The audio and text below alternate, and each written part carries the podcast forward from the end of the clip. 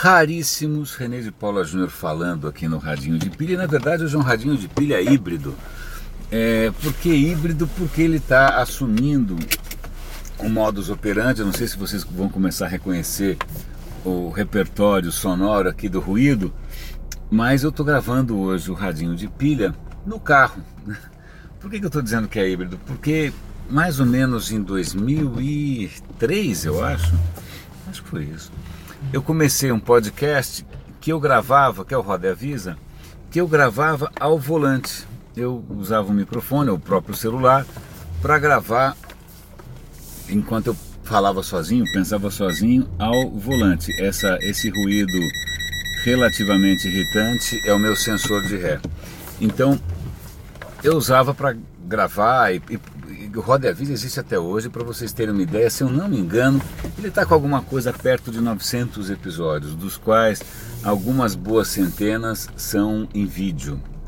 Né? É, então esse é um radinho de pilha um pouco excepcional e a explicação, obviamente, é falta de tempo, mas ao mesmo tempo vontade de comentar algumas coisas que eu vi com vocês. Eu vou começar por dois tópicos completamente fora é, do nosso dia a dia, do, do nosso cardápio, do nosso menu diário, que tem a ver com arqueologia, com história, com antropologia.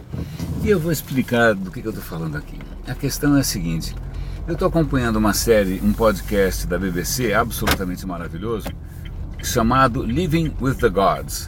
É um podcast, sei lá, de 30, 40 episódios sobre a história das religiões, a ligação dos seres humanos com a religião, com a espiritualidade e tal. Eu não sou absolutamente religioso, mas eu tenho aprendido coisas pra caramba. E uma coisa que eu aprendi ontem, que eu quero compartilhar com vocês, é o seguinte: é, vocês talvez se lembrem que é, os astecas eram um povo que vivia no que hoje a gente chama de México, né? capital, a cidade do México fica exatamente onde era a capital do Império Azteca.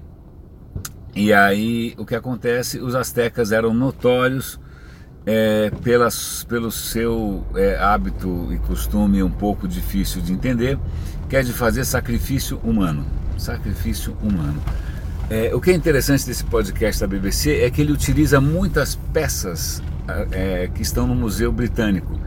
E a peça em questão que ele usa como ponto de partida é uma faca, uma faca feita na verdade não de metal, né, é mais feita de uma, eu acho que, eu não sei se aquilo é obsidiana ou algum outro tipo de pedra lascada, é, e essas pedras, essas facas são, costumam ser muito afiadas. Eu não sei se vocês já viram alguma faca de obsidiana, tem uma, uma pequenininha, é afiado para burro. Bom, então essa faca com um cabo espetacular, cheio de madrepérola, turquesa, sei lá que diabo, é bonito pra caramba.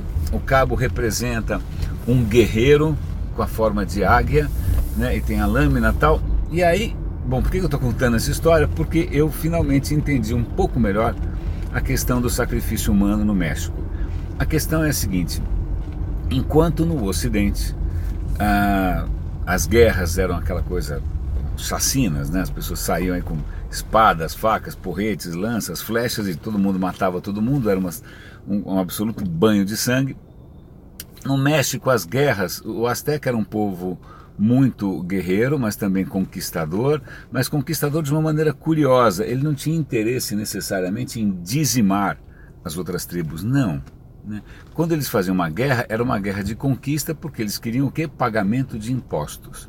Você vê que vem de longe, não é só Brasília. Então o que eles queriam era imposto, então não adianta matar todo mundo, senão os caras não produzem e não tem imposto.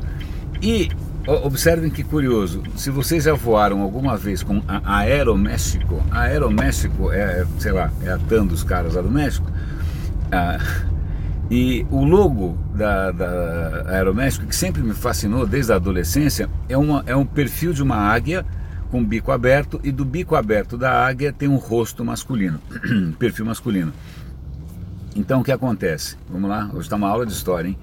É, no Império Azteca você tinha uma casta de guerreiros, os guerreiros mais, né? É, é, eu ia falar um palavrão, os guerreiros mais guerreiros eram os guerreiros águia, Eagle Warriors. Então esses guerreiros águia é daí que vem essa representação de uma águia, né, com uma cabeça humana dentro. Os guerreiros águia viviam super bem, tinham lugares lugar lá para morar, vários privilégios, todo mundo queria ser um raio de um guerreiro águia. E o que, que você tinha que fazer para ser um guerreiro águia? Você tinha que se sobressair na guerra. Como eu já disse para vocês, a guerra asteca não é necessariamente uma guerra de matança. O que, que a guerra asteca faz? Ela basicamente captura prisioneiros. E esses prisioneiros, que o guerreiro águia ele tem que conquistar uns prisioneiros, senão ele não é nem águia, urubu, passarinho, nem nada. É, esse prisioneiro tem um destino é, é, do, bastante. É, não é invejável. O que acontece no alto daquelas pirâmides malucas, os caras pegavam esse cara vivo, né? Seguravam lá o cara e com essa faca que eu mencionei para vocês, eles com o rapaz vivo, né? No auge da, da sua glória é, varonil, eles cortavam o cara é, pelo abdômen e arrancavam o coração pulsante. Né? E aí eles ofereciam esse coração pulsante aos deuses, o diabo 4, e jogavam o coitado agonizando escadaria abaixo. Né? Então é um espetáculo meio grotesco para os olhos ocidentais, eu nunca entendi isso muito bem, falei, esses caras são loucos, né? Mas aí o cara colocou em perspectiva, isso eu acho interessante, e falou, bom, essa era uma maneira, isso é um ritual tão grotesco e tão assustador, que é difícil que algum povo queira é, é, ser inimigo, né, para mandar sua juventude passar esse perrengue. Então, de uma certa maneira, esse ritual que era cruel, né, sobretudo para os olhos modernos, talvez é, evitasse banhos de sangue maiores comparados com qualquer guerra grega, romana, né, qualquer guerra ocidental, talvez no total tivesse uma, uma quantidade aí de, de, de, mortes mais alta. Então achei isso. Agora, o aspecto religioso disso, porque o sangue, porque o Deus, é, é uma longa história, eu não vou entrar nesse mérito. E aí, aproveitando a deixa da faca, e já vou uma, uma, uma outra pauta arqueológica aqui. Há muitíssimo tempo atrás eu tinha visto que no túmulo do Tutankhamon, Tutankhamon é aquele rei jovem, né, que acharam um túmulo 100 anos atrás, no túmulo dele tinha uma adaga belíssima. É feita do quê? Você vai falar obsidiana também? Não, não, não era de obsidiana, nem de bronze, a adaga era de ferro. Aí você fala, pera, um instante só. O Egito estava na idade do bronze. Como é que você pode ter uma, uma adaga de ferro? E que inclusive não enferrujou. Né? E aí é, eu vou responder como aquele cara do History Channel. A, a explicação são alienígenas. Não, a faca veio do espaço. Na verdade, a faca veio do espaço mesmo. Bom, se bem que todos nós viemos do espaço, né? Cada átomo aí na sua orelha, no seu sangue, no seu bolso, todos esses átomos vieram do espaço, estrelas que explodiram tal. Mas o que acontece? Uma pesquisa de um arqueólogo francês comprovou que aqueles objetos de ferro que você encontra na idade do bronze, que pareciam inexplicáveis, falou, pô, espera aí, esses caras não tinham tecnologia para fazer ferro. Que acontece? Eles são provenientes de meteoritos. Olha que bárbaro! Meteoritos, grande parte dos meteoritos que caem na Terra, eles são compostos de ferro e níquel, basicamente ferro e níquel. O que inclusive ajuda a saber se uma determinada peça de ferro é de meteorito ou não, porque normalmente o ferro que você encontra naturalmente na Terra, ele não tem tanto níquel misturado. Por quê? Porque o planeta era quente pra caramba, o ferro derreteu, o níquel foi pro fundo, separou. O ferro do níquel se separaram para todo sempre, mas nos meteoritos o ferro e o níquel continuam numa relação prolongada e estável. Então descobriram que muitos desses artefatos é, da Idade do Bronze, sobretudo essa belíssima adaga, vou ver se eu consigo colocar uma imagem dessa adaga do Tutankhamon, simplesmente veio do espaço. Imagina que coisa sensacional. É, Para completar, essa adaga do Tutankhamon, ela tem uma, um pequeno adorno feito de cristal de rocha, que parece vidro. O que acontece? Muito provavelmente esse meteorito caiu nas areias do deserto, que convenhamos é uma coisa que no Egito abunda, né? sem cacófatos, mas então a, o meteorito caiu nas areias do deserto e isso costuma derreter né, o, a areia em volta, provoca, gerando o que? Vidro, né, gerando um tipo muito específico de vidro feito da, da sílica que está na areia.